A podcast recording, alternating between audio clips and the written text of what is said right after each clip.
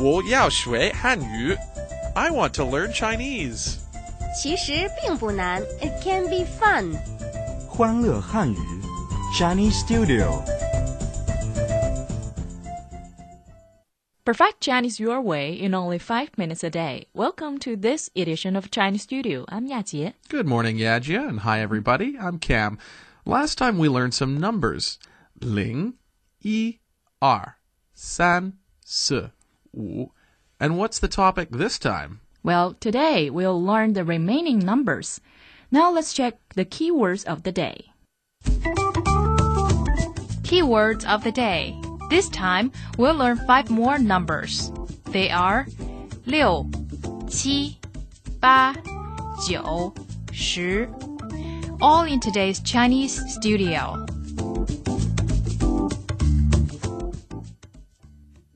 Yajie, mm-hmm. how do you say six and seven in Chinese? Well, six is liu, fourth tone, liu, and seven is qi, first tone. For example, you can say liu ben shu or qi ben shu. Ben is a measure word for books, and shu means book. So liu ben shu, qi ben shu. Liu ben shu, qi ben shu 我买六本书。十块钱， Good. Then what's eight and nine in Chinese? 8 is 八, the first tone, and 9 is 九, third tone. 八,九. Ba, jiu.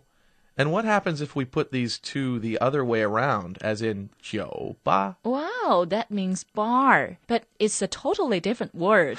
I'll have to remember that. sure. And you might go to the bar at 8 o'clock or 9 o'clock. 八点, 8 o'clock. 九点, 9 o'clock. 点 means o'clock.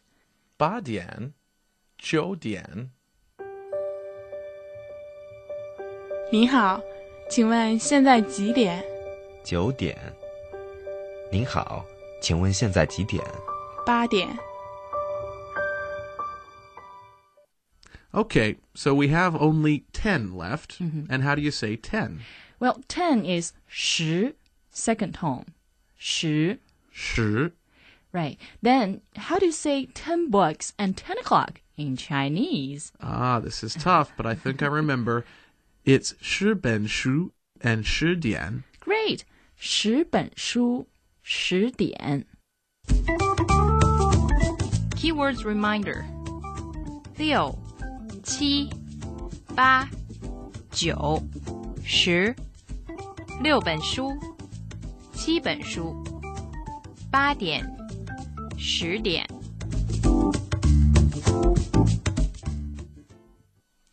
Okay, now let's review.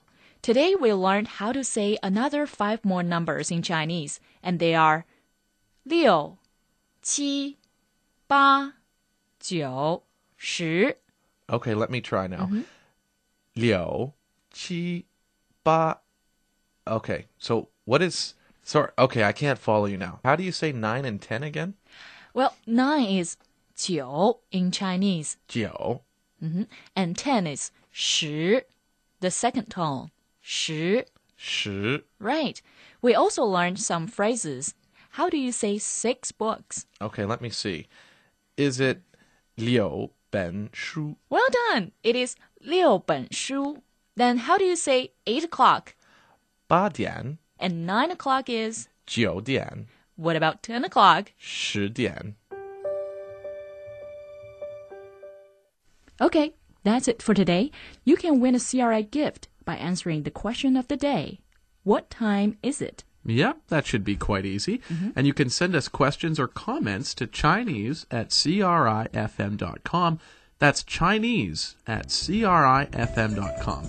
And you can visit us on our website anytime as well. It's at en.chinabroadcast.cn.